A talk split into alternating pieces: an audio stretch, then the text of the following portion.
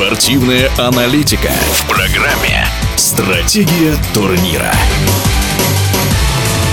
Проигрыш хоккейной сборной России 1-2 в овертайме на чемпионате мира канадцам как лакмусовая бумажка. Об этом спортивный эксперт Александр Ухов. Поражение на чемпионате мира 2021 в Риге для многих стало шоком. Ведь буквально еще за несколько часов до начала матча многие твердили о том, что ну уж этих-то канадцев мы сделаем по полной. И наш прославленный Вячеслав Фетисов говорил, что уж этих канадцев мы обыграем. Главная спортивная газета вышла с заголовком «Такой сборной Канады проиграть нельзя». А комментаторы спортивного канала назвали канадцев дохлым опоссумом и утверждали, что сборная России выиграет со счетом, счет не называли, а разрыв будет как минимум 5-6 шайб. Так говорили комментаторы нашего спортивного канала. Ну, вышло с точностью да наоборот, как и полагается.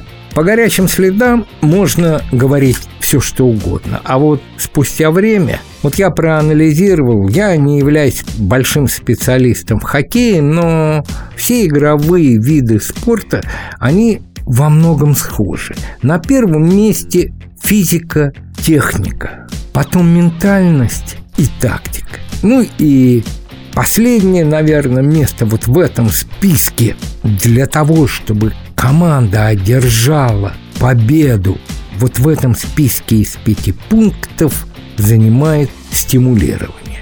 Вот по поводу стимулирования начнем. Российские хоккеисты за участие в чемпионате мира получают как минимум 750 тысяч рублей.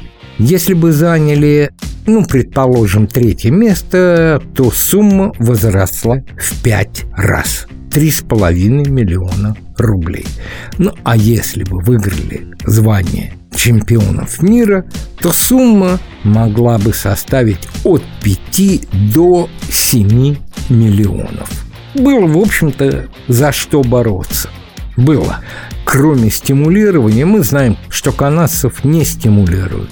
Максимум, что оплатят проезд и проживание.